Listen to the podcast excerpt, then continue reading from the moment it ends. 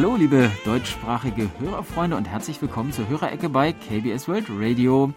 Aus Seoul begrüßen Sie heute am 23. September Jan Dirks und Sebastian Ratzer. Hallo, liebe Hörer. Ja, heute reine Männerrunde.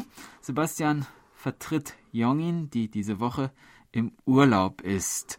Gestern erreichte uns auch eine Nachricht von ihr. Sie befindet sich zurzeit in Irland und ich lese mal kurz vor, was sie geschrieben hat. Hallo, liebe alle. Hier ein kurzes Lebenszeichen von mir vor der Aufnahme. Mein Mann und ich sind am Mittwoch nach circa 17 Stunden Flug und zweieinhalb Stunden Busfahrt im irischen Galway angekommen. Heute sind wir einen Teil der Cliffs of Moher gelaufen. Ich hoffe, ich habe das jetzt richtig ausgesprochen. Ich war noch nie da, aber ich glaube, das stimmt. Und glücklicherweise war das Wetter perfekt. Ja, das konnten wir auch auf den Fotos sehen, die sie uns geschickt hat. Die Klippen und die grünen Wiesen mit den Schafen und Kühen sowie den niedrigen Steinmauern haben mich aber irgendwie ein bisschen an die Insel Jeju erinnert. Es ist aber auch schön einfach durch die kleinen Gassen und Straßen mit den bunt angestrichenen Gebäuden, den vielen Pubs wusste nicht, dass Guinness so lecker ist und der Live-Musik zu spazieren. Während es am Mittwoch auf den Straßen eher ruhig zuging, war es heute ganz laut und lustig. Morgen geht es nach Dublin weiter. Bin gespannt auf die Bibliothek der Trinity, des, äh, Trinity College und auf den Buchmarkt, der jeden Samstag in der Stadt öffnen soll. Viele Grüße aus Galway und bis Oktober Jongin. PS, Reiseberichte schreiben ist gar nicht so einfach. Tja, aber wir haben einen schönen Eindruck bekommen, denke ich. Und ja, herzliche Grüße an alle Hörerfreunde. Das fügt sie noch hinzu. Ja, das klingt ja wirklich mhm. wunderbar. Wir freuen uns für Jongin, dass sie da eine schöne Zeit hat und auch noch haben wird. Und ja, von unseren Hörerfreunden gab es natürlich auch Post. Über die Schneckenpost sind bei uns diese Woche von Franz Bleker aus Wittlohe seine Empfangsberichte für den Monat August eingetroffen. Mit seinem Sony ICF SW30 mit Teleskopantenne konnte uns Herr Bleker unter anderem am 9. August mit SINPO 45333 hören und kommentiert in Bezug auf die Sendung Literatur zum Hören an dem Tag Jetzt weiß ich, wie sich südkoreanische Literaten den europäischen Alltag vorstellen. Ja, an dem Tag hatten wir die Kurzgeschichte Marisa, das fröhliche Hausmädchen von äh, Chon Myung-gwan vorgestellt. Und äh, das Besondere war, dass die Figuren alle europäische, deutsch klingende Namen hatten. Äh, für Koreaner wahrscheinlich auch etwas exotisch. Ja, wir hoffen jedenfalls, dass Ihnen diese Geschichte gefallen hat, lieber Herr Bleker. Dann haben wir auch von Thomas Becker aus Bonn einen Empfangsbericht erhalten. Mit seinem Grundig-Satellit 300 mit Teleskopantenne konnte er uns am 2. September mit SINPO 55444 empfangen und fügte noch hinzu, die Sendung hat mir wieder gut gefallen. Der Bericht in Hallo Wochenende über den großen Markt war sehr interessant. Bemerkenswert war in der Hörerecke auch, dass ein Hörer eine Radtour durch Südkorea plant. Sie meinen bestimmt Hörerfreund Andreas Wendland aus Schwabach. Herr Wendland ist mittlerweile in Korea und wir haben ihn am Montag im Sender kurz auf einen Kaffee mhm. getroffen. Für die erste Woche hat er sich eine sehr schöne Strecke durchs Land vorgenommen und möchte anschließend Sol und Umgebung noch näher erkunden. Wir waren auch so verblieben, dass er zum Ende der Reise noch einmal vorbeikommt und über seine Eindrücke berichtet. Herr Wendland hatte auch ein paar Mitbringsel für uns im Gepäck. Besonders beeindruckend ist der selbstgemachte Fotomagnet mit Bildern von ihm und Sohn Noah, seinem Empfangsgerät und vom Königsplatz in Schwabach. Und dazu das echte Highlight, ein richtiges Ginkgo-Blatt aus seinem Garten, das er vergolden ließ, denn er wohnt in der Goldschlägerstadt Schwabach. Die Fotos schmücken gerade gut sichtbar unseren kleinen Bürokühlschrank. Wir wünschen Herrn Wendland eine schöne Fahrradtour durch Korea und hoffen, dass wir ihn vielleicht vor dem Rückflug nach Deutschland noch einmal treffen können. Ja, im Urlaub sind auch zwei weitere Hörerfreunde gewesen. Auf einer Ansichtskarte von Heidelberg schrieb uns Monitor Dieter Leupold aus Leipzig. Herrlich, äh, herzliche Urlaubsgrüße aus Hockenheim, wo die Nitro Olymp X vom 26. bis zum 28. August stattfand. Ich war mit meinem Sohn dort. Das Wetter war heiß und wolkenlos. Der Empfang von KBS World Radio auf der 3955 Kilohertz ist hier sehr gut.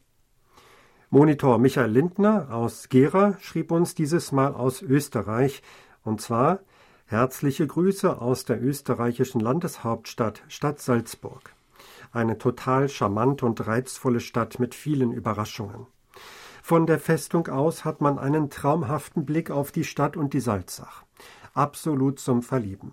Höre euch auch hier auf der 3955 Kilohertz mit guter technischer Qualität. Ja, wir hatten übrigens letzte Woche in der Hörerecke ja einmal unsere Hörerfreunde gefragt, ob sie auf Reisen lieber alles ganz gründlich planen oder eher spontan entscheiden. Monitor Lothar Rennert aus Berlin schrieb uns dazu Folgendes. Man muss sich überlegen, was man macht und wohin man fährt. Das letzte Mal war ich vor etwa elf Jahren auf Reisen. Ich war sechsmal am Baikalsee, dessen Flora und Fauna mich immer wieder begeistert hat. Eine so große Reise kann man nicht einfach spontan machen. Diese Reisen hatte ich ein halbes Jahr vorher geplant und mich für eine von einem Reisebüro organisierte Gruppenreise angemeldet. In der Zeit bis zur Abreise habe ich mich eingehend mit diesbezüglicher Literatur beschäftigt. Dass ich schon so lange nicht mehr weg war, hängt mit folgenden Umständen zusammen. Erst hatte ich zu wenig Geld, und als ich Geld hatte, kam Corona. Ich bin ein vorsichtiger Mensch und kann nicht einfach spontan etwas unternehmen. Es will alles gründlich vorbereitet und überlegt sein. Ich bin froh, dass ich so oft dort war. Diese schönen Erinnerungen helfen mir in der jetzigen schwierigen Zeit. Ja, jede Reise geht ja irgendwann zu Ende, aber die Erfahrungen und Erinnerungen, die man dabei sammelt, die behält man doch für immer. Manche finden darin Inspiration, andere Motivation oder Trost und eine Stütze, wie Herr Rennert das ja eben auch angedeutet hat. Auf weitere Meinungen von unseren Hörerfreunden zum Reisestil oder auch zu persönlichen Gründen fürs Reisen würden wir uns freuen. Schreiben Sie uns gerne etwas dazu. Und es geht weiter mit der digitalen Post. Nach einer Pause hat sich auch Monitor Herbert Jörger aus Bühl gemeldet, der am 9. September mit seinem Grundig-Satellit 1000 mit Teleskopantenne einen Empfang von SIMPO 5 mal die 5 verzeichnete. In seiner E-Mail schrieb er uns, mein Computer war längere Zeit defekt, daher konnte ich Ihnen nicht schreiben. Während der letzten Tage war hier ein sehr guter Empfang von KBS World Radio. Es wurde nun wieder kühler und es regnet oft nach der sommerlichen Trockenperiode. In Seoul war es bis zum Wochenende noch sehr heiß und schwül. Es fühlte sich fast an, als hätten wir wieder Hochsommer, aber im Laufe der Woche ist die Luft dann doch merklich trockener und kühler geworden, ganz passend zum heutigen Herbstäquinoktium, was auf Koreanisch als Chubun bezeichnet wird. Das ist der astronomische Herbstbeginn und von diesem Tag an werden die Nächte dann ja länger als die Tage. Um Chubun herum wird auf dem Land die Ernte eingebracht. In der Koryo- und Joseon-Zeit, also vom 10. bis zum 19. Jahrhundert, wurden zu Chubun auch Rituale abgehalten, um ein langes Leben zu wünschen.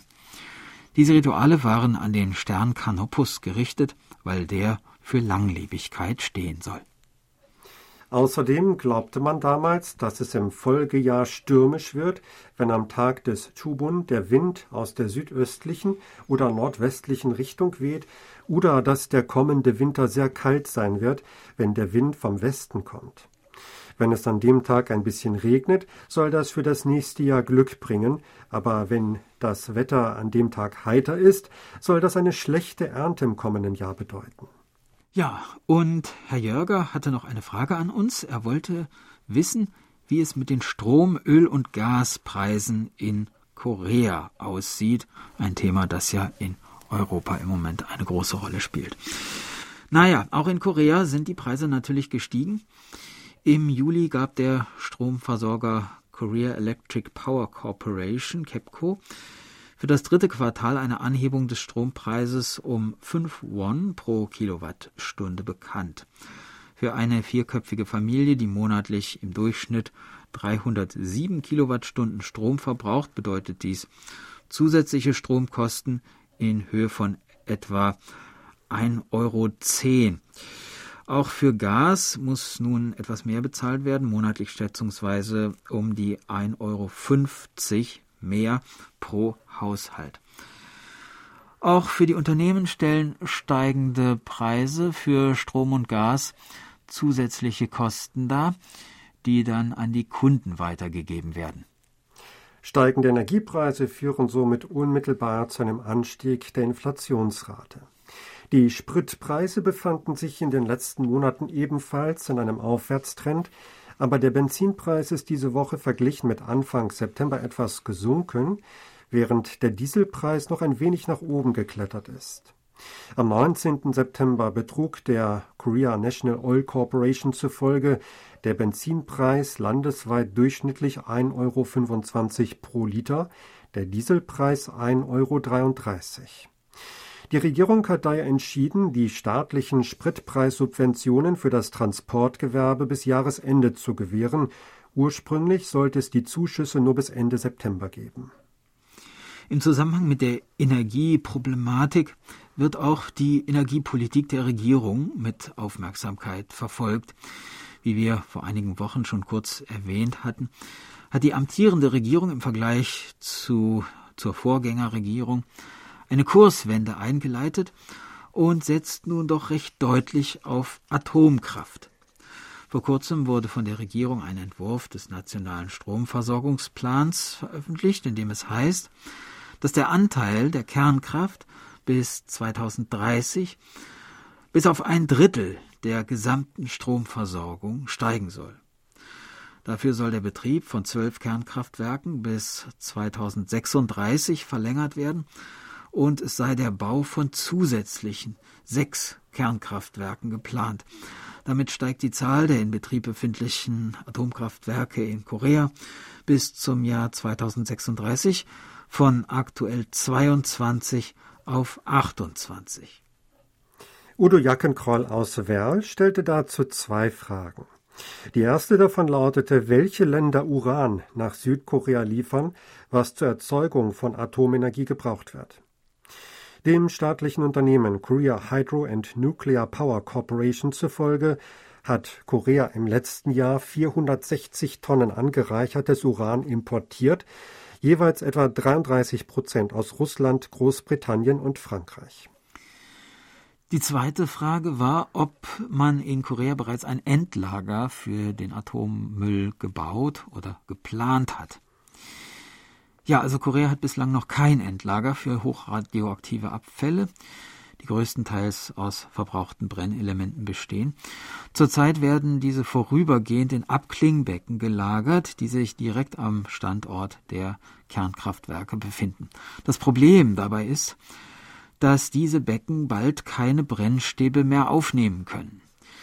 Die Lagerkapazitäten am Kernkraftwerk Wolsong in der Stadt Gyeongju sollen mit dem Stand von Ende 2021 bereits zu, äh, zu 98,8 Prozent erschöpft sein. Die übrigen Kernkraftwerke werden voraussichtlich innerhalb von zehn Jahren keinen Platz mehr haben, um hochradioaktive Abfälle zwischenzulagern. Experten fordern die Regierung daher auf, nun zügig zu handeln. Die Diskussionen über die Errichtung eines Endlagers kamen in Korea bereits 1983 in Gang. Allerdings gab es jedes Mal Widerstand von Kommunen, die als möglicher Standort vorgeschlagen wurden. Und bislang hat sich in dieser Hinsicht nicht viel getan. Nach dem aktuellen Plan des Ministeriums für Handel, Industrie und Energie würde die Überprüfung und Auswahl eines Standortes für ein Endlager mindestens zehn Jahre dauern. Der Bau selbst würde dann 20 Jahre dauern, sodass vor 2050 nicht mit einer Fertigstellung zu rechnen wäre. Um diesen Prozess zu beschleunigen, soll bald eine entsprechende gesetzliche Grundlage geschaffen werden. Da die bestehenden Kapazitäten für die Zwischenlagerung von Atommüll schon bald nicht mehr ausreichen, will die Regierung bis spätestens 2029 Castoren als Zwischenlager nutzen. Ja, soweit zu dieser komplizierten Problematik. Wir legen an dieser Stelle eine kurze Musikpause ein, hören ein bisschen traditionelle koreanische Musik. Das Stück Flying Dream, gespielt von Han Chung-eun.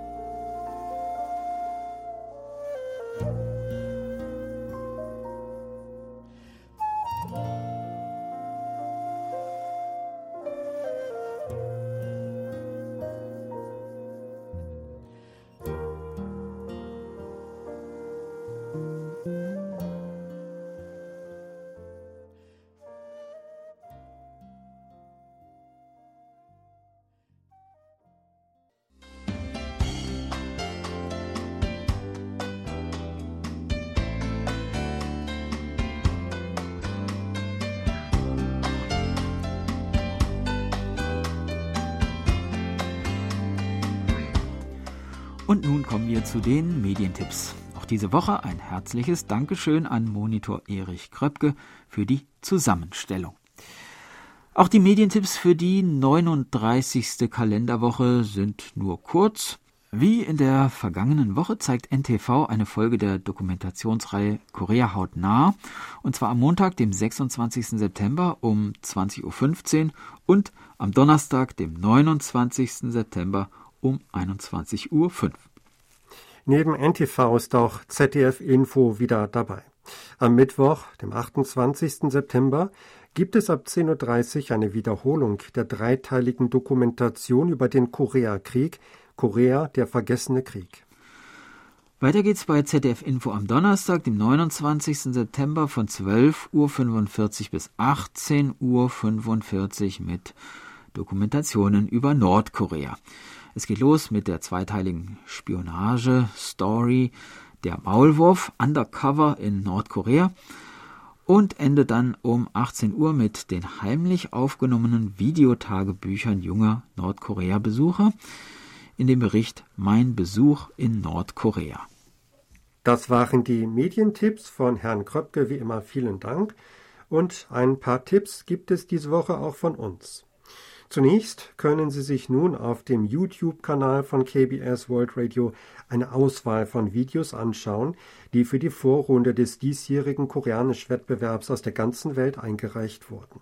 Ja, und da der nächste Freitag ja schon der letzte dieses Monats ist, gibt es dann keine Hörerecke. An ihrer Stelle wird am 30. September der dritte Teil der Sondersendung Beyond K-Pop für alle, die auf neue Musik gewartet haben, aus dem Jahr 2021 wiederholt. Die Sendung bietet einen Einblick in die koreanische Musikwelt über die Grenzen des K-Pop hinaus, der ja meistens mit der Idol-Performance-Musik in Verbindung gebracht wird.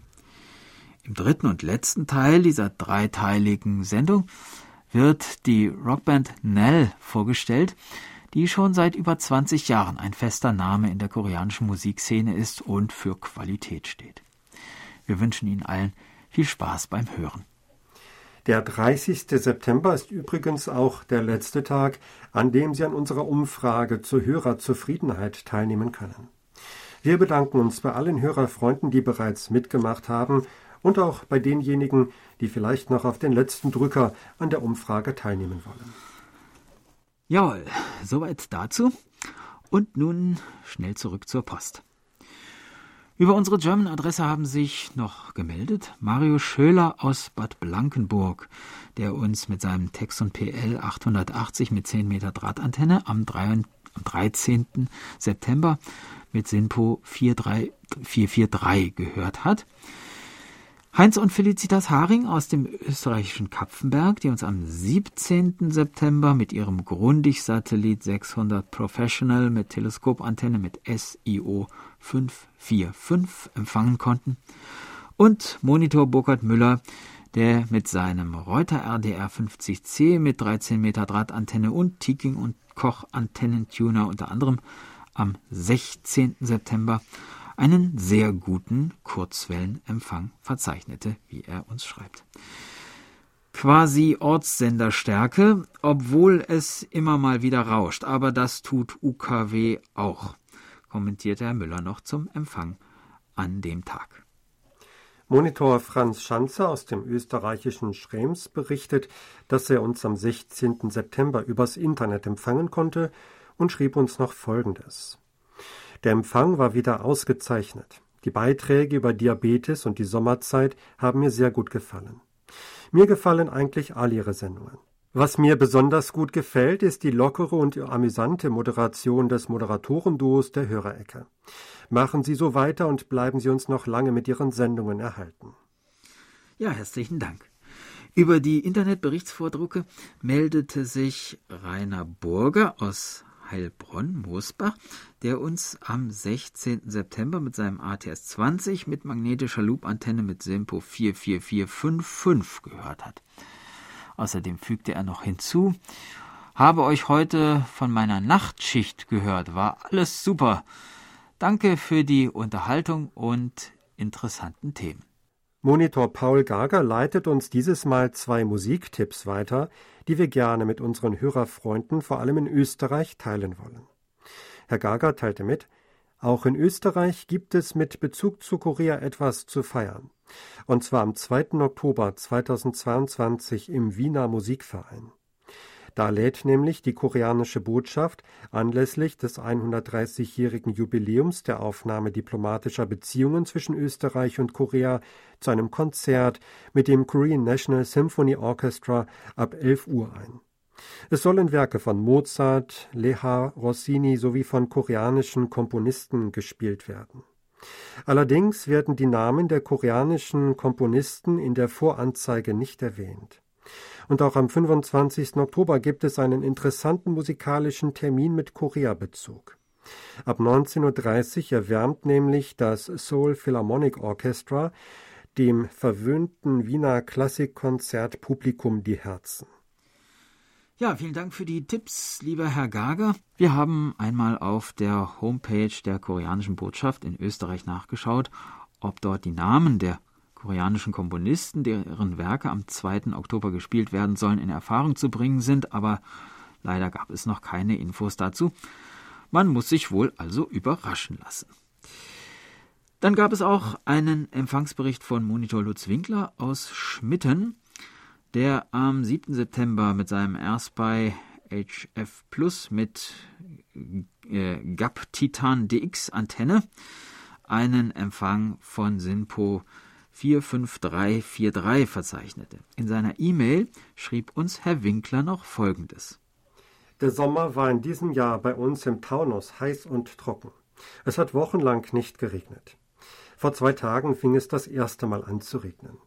Der Garten sieht traurig aus. Der Rasen und alle Blumen sind verbrannt. Wir sammeln zwar unser Regenwasser in einer großen Zisterne und verwenden dies als Gießwasser im Garten, dieses Wasser haben wir für unser Hochbeet genutzt, das war die einzige Fläche, die wir gegossen haben. In unserer Gemeinde herrscht immer noch ein Wassernotstand, das heißt, dass wir den Garten auf keinen Fall mit Trinkwasser gießen dürfen. Wir hatten großes Glück, dass wir von Waldbränden verschont wurden. Jedes Mal, wenn die Feuerwehr ausrückte, schauten wir uns besorgt um, ob das ein Feuer bei uns in der Nähe ist. Der Wald ist ausgetrocknet, die Bäche führen schon wochenlang kein Wasser mehr. Und die Hitze ist auch eine Belastung für uns Menschen. Dankbar bin ich aber auch, dass wir kein Unwetter erlebt haben. Und wenn jemand sagt, wir hatten auch früher heiße Sommer, ja, aber nicht in diesen extremen Ausmaßen und nicht in dieser Häufigkeit. Und in Korea und anderen Ländern gab es Unwetter und Menschenleben sind zu beklagen. Mein Mitgefühl den Angehörigen und Verletzten. Zum Empfang und zum Sendeinhalt kommentierte Herr Winkler dann noch, Der Empfang auf der Frequenz 3955 kHz ist problemlos, die Sendung ist sehr gut hörbar. Ich bin dankbar, dass die Sendungen von KBS immer noch auf der Kurzwelle ausgestrahlt werden. Immer sehr interessant sind die Beiträge der Sendereihe Schritte zur Wiedervereinigung mit den Einblicken in die unbekannte Welt Nordkoreas. Ich stelle mir das Leben in diesem Land ganz furchtbar vor. Da war wahrscheinlich das Leben und die Gängelei der Bürger in der DDR noch die Leitversion.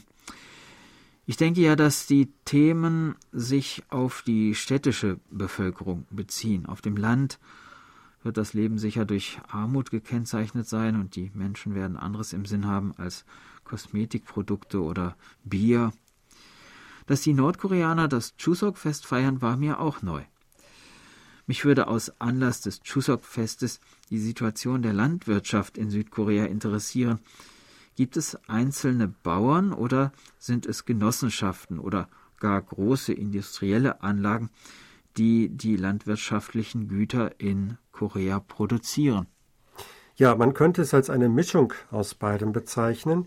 Dem koreanischen Statistikamt zufolge waren im Jahr 2021 über 1,03 Millionen Haushalte in der Landwirtschaft beschäftigt, was einen Rückgang von 4,9 Prozent im Vergleich zum Jahr 2015 bedeutete. Gleichzeitig ist aber im selben Zeitraum die Zahl der sogenannten Stadtbauern um über 20 Prozent gestiegen, die also weiterhin in der Stadt wohnen und eine Parzelle in der Nähe ihres Wohnortes bewirtschaften. Dem koreanischen Landwirtschaftsministerium zufolge gab es im Jahr 2020 mehr Bauern, die ein eigenes Unternehmen oder eine Genossenschaft gegründet haben. Nach dem Stand von 2020 gab es über 14.000 landwirtschaftliche Unternehmen und über 10.000 Genossenschaften. Diese können natürlich je nach Größe auch Fabriken besitzen, die die landwirtschaftlichen Erzeugnisse weiterverarbeiten.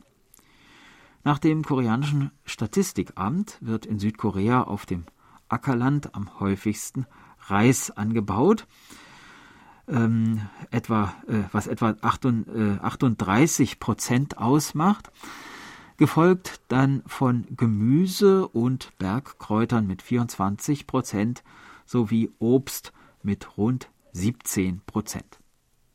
Und dazu gehören bestimmt auch die leckeren Birnen, die gerade geerntet werden. Wie vielleicht in der Hörerecke auch schon einmal erwähnt wurde, sind die Birnen hier in Korea ganz anders als die europäischen. Als ich meine erste koreanische Birne gegessen hatte, war ich ziemlich überrascht. Mhm. So anders schmeckt sie, ja. aber natürlich trotzdem sehr gut. Äh, die sogenannten Nashi-Birnen oder asiatische Birnen sind kugelrund wie Äpfel, aber ein gutes Stück größer, haben eine dünne gelbbraune Schale und sind meistens sehr süß und sehr, sehr saftig. Sie sind außerdem beliebte Chuseok-Geschenke und kommen gewöhnlich bei den Ahnenverehrungszeremonien am Chuseok-Tag auf den Gedenktisch. Und die schmecken nicht nur gut, sondern sind auch reich an anderen Nähr- und Wirkstoffen wie Vitamin C, Kalium und Calcium sowie Saponine und Luteolin. Deshalb werden sie auch als Mittel gegen Husten und Bronchitis empfohlen. Wenn man starke Halsschmerzen hat und nicht gut schlucken kann, sollen Birnen auch in pürierter Form Abhilfe schaffen. Und wem das zu viel Arbeit ist, der kann auch fertig pürierten Birnensaft in jedem Supermarkt oder 24-Stunden-Laden kaufen. Dieses Produkt heißt auf Koreanisch Karamandenpae, wortwörtlich pürierte Birnen und ist besonders an Sommertagen sehr erfrischend. Ausländische Verbraucher haben dagegen dieses Getränk als Mittel gegen den Kater am Morgen für sich entdeckt. Mhm.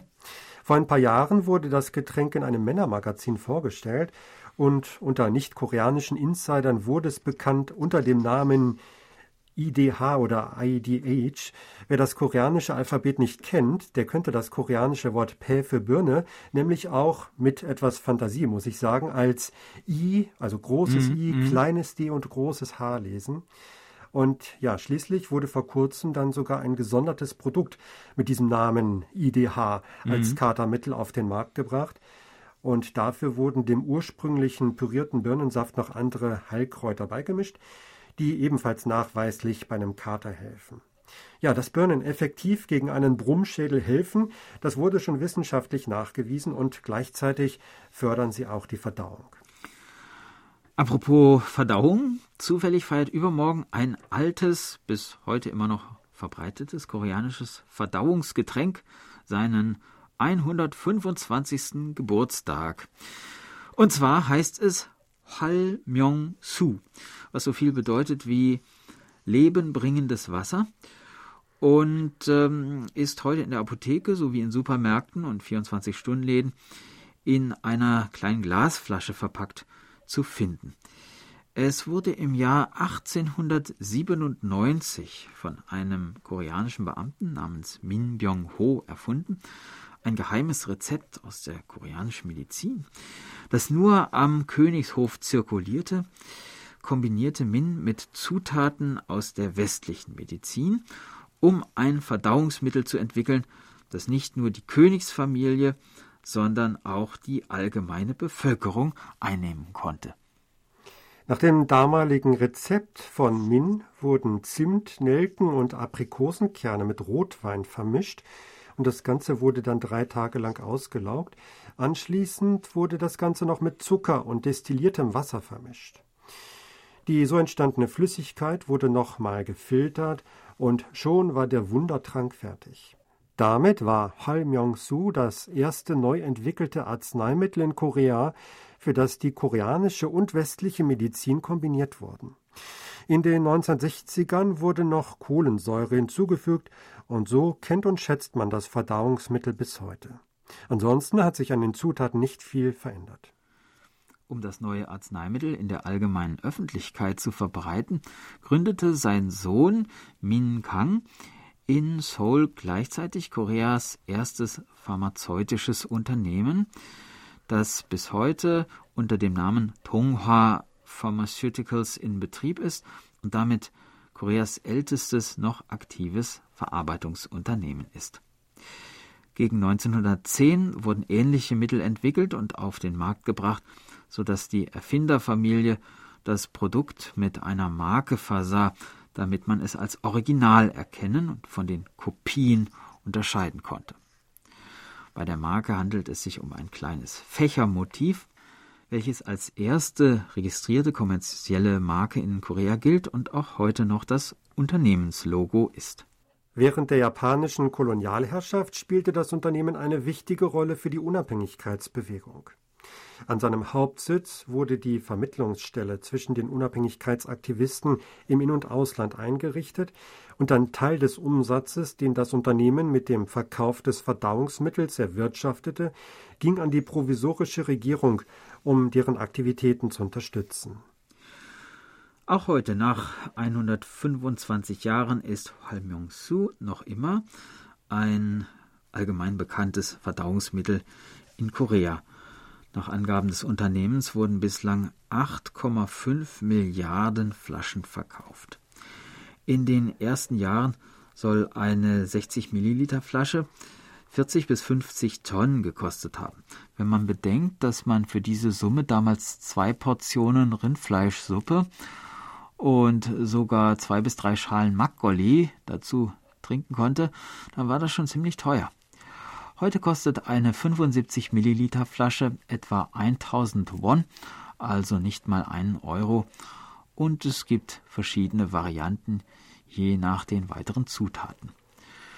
Dass äh, hinter dieser kleinen Flasche aber eine so lange interessante Geschichte steckt, ist wohl nur wenigen äh, Koreanern heute noch bekannt.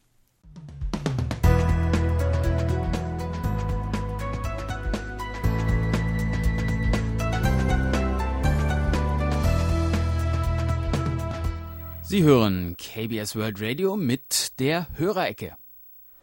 Geburtstagsecke. Auf der Geburtstagsliste von Monitor Bernd Seiser stehen diese Woche Wolfgang Schmeißer in Gaggenau-Selbach, Hans Gostschan in Cottbus, Fabian Schulz-Luckenbach in Bad Nauheim, Achim Kissel in Duisburg, Dietrich Hommel in Berlin, Rainer Peutert in Stendal, KBS-Monitorin Birgit Denker in Frankfurt, Thaddeus Meissner in Arnoldsgrün im Bundesland Sachsen und Michael Brawanski in Annaberg-Buchholz.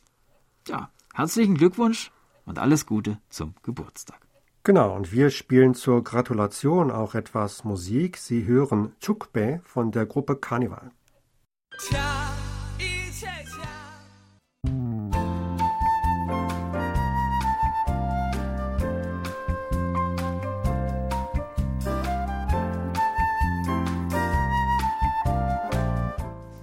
Hallo, Wochenende. Wochenende.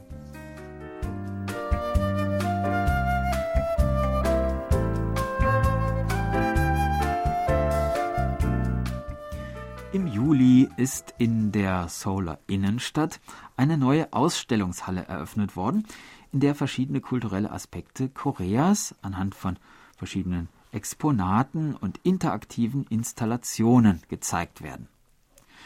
Jongin wollte sich schon letzten Montag dort umschauen, stand aber leider vor verschlossenen Türen, weil die Ausstellung montags immer geschlossen ist. Tja, das ist schon mal gut zu wissen, dass sie das vor ihrem Urlaub jetzt nicht mehr geschafft hat. Wollen wir beide, Sebastian und ich, uns heute dort etwas umschauen. Ja, gemeint ist die Ausstellung HKR Ground. Sie ist im Seoul Center der koreanischen Tourismuszentrale am Fluss Cheonggyecheon zu sehen. Die Exponate gibt es auf insgesamt fünf Stockwerken zu sehen. Man braucht also schon etwas Zeit mhm. für den Rundgang. HKR steht für die englische Begrüßung Hi und die Abkürzung KA für Korea. Gemeint ist wiederum, dass Korea die Touristen aus dem In- und Ausland begrüßt. Ground leitet sich vom englischen Playground, also Spielplatz ab, weil die Besucher der Ausstellung auch Spaß haben sollen. Im Erdgeschoss gibt es eine lange Medienwand, auf der zu wechselnden Themen verschiedene Videos zu sehen, ist, äh, zu sehen sind. Das können aktuelle Musikvideos von K-Pop-Künstlern sein oder auch künstlerische Interpretationen der vier Jahreszeiten und der koreanischen Naturlandschaften. Der lange Flur führt geradewegs auf lilafarbene Treppen zu, die dann nach oben in den nächsten Stock führen. Der zweite Stock ist dann ganz der K-Pop-Musik gewidmet. Es gibt verschiedene Räumlichkeiten mit unterschiedlichen Konzepten, die an Musikvideos von K-Pop-Gruppen erinnern. Zum Beispiel gibt es einen Raum, der wie das Innere einer U-Bahn aussieht, ein anderer erinnert an ein Raumschiff, wiederum ein anderer an die Bühne einer Musikshow. Jedenfalls ist diese Kulisse optimal für Schnappschüsse oder eigene Videos. Man kann die Hintergründe so einsetzen, als ob man selbst in einem Musikvideo auftaucht oder einen Auftritt auf der Bühne hinlegt. Der Clou dabei ist, dass die Besucher die Hintergrundmusik, die Beleuchtung und andere Spezialeffekte selbst an einer Konsole aussuchen können. Wer schon immer davon geträumt hat, sein eigenes Musikvideo zu drehen, der wird dort bestimmt viel Spaß haben. Etwas weniger Aktivität ist auf der nächsten Etage gefordert. Dort befindet sich eine Art Galerie. Hier lassen sich auf Tafeln verschiedene Informationen über die beliebtesten Dramen und Filme aus Korea nachlesen, auch touristische Informationen im Zusammenhang mit solchen filmischen Werken werden angeboten. An manchen Ständen liegen auch VR-Brillen bereit, mittels äh, derer man eine virtuelle Tour mit den Hauptdarstellern zu bekannten Drehorten in Korea unternehmen kann. Gleich nebenan gibt es außerdem eine Sonderausstellung zu modernen koreanischen Künstlern. In der vierten Etage werden der medizinische Tourismus und von der koreanischen Tourismuszentrale empfohlene Tourismusstätten vorgestellt. Jedes Quartal wird eine andere Stätte vorgestellt. Zurzeit kann man dort virtuell an einem Laternenfest in der Stadt Jinju teilnehmen. Die Laternen kann man sich sogar vor Ort selbst basteln und sie auch hübsch bemalen. Die anschließend eingescannten, selbstgestalteten Laternen erscheinen dann auf dem Bildschirm und sind bei dem Laternenumzug ebenfalls zu sehen. Am Informationsstand zum medizinischen Tourismus kann man auch nach einem kurzen Test erfahren, welche Teesorte für einen selbst empfehlenswert ist. Der fünfte Stock dient dann der Erholung, nachdem die Besucher so viel erlebt und so viele Informationen bekommen haben. Donuts und Kaffee gibt's dort auch. Verschiedene Broschüren mit Reiseinformationen der jeweiligen Regionen und Kommunen können auch gerne mitgenommen werden. Nett ist auch der Touchscreen, auf dem man Reiseroulette spielen kann.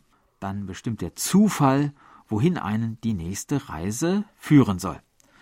Der Eintritt ist übrigens kostenlos, aber nicht vergessen, montags hat die Ausstellung geschlossen. An allen anderen Tagen sind der zweite bis vierte Stock von 10 bis 19 Uhr zugänglich. Der erste und fünfte Stock bleiben bis 21 Uhr geöffnet. Das war unser Wochenendtipp. Wir hoffen, Sie sind auch nächstes Mal wieder mit dabei.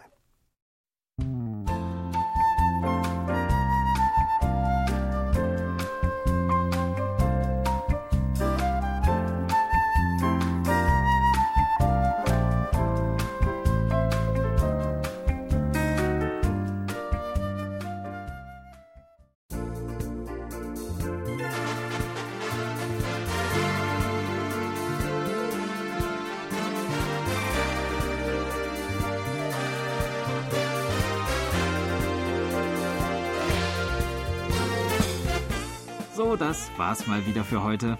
Vielen Dank fürs Zuhören und ein schönes Wochenende wünschen Ihnen Sebastian Ratzer und Jan Dirks. Auf Wiederhören und bis in zwei Wochen.